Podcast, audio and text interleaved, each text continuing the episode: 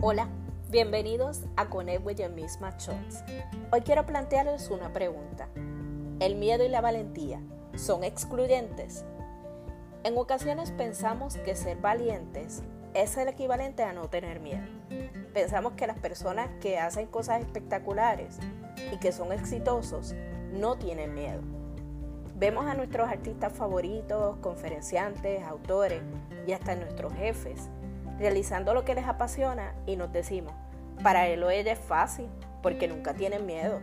O mejor dicho, en el lenguaje de misma, nunca están cagados. Pues déjame aclararte algo. El miedo y la valentía pueden ser grandes compañeros del éxito. No son excluyentes y son hasta necesarios.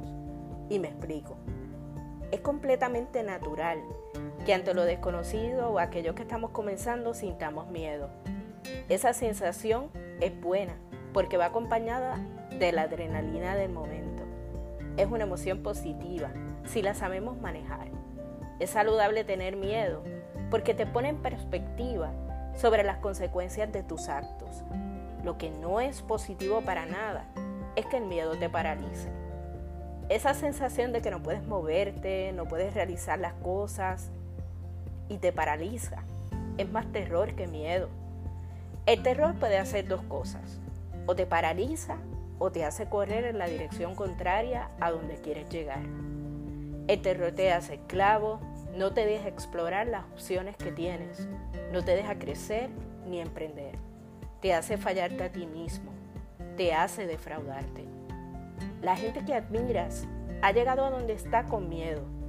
Con probabilidad aún lo siente, cada vez que se paran en un escenario, graban una escena de una película, dan una conferencia o simplemente se lanzan a un nuevo proyecto.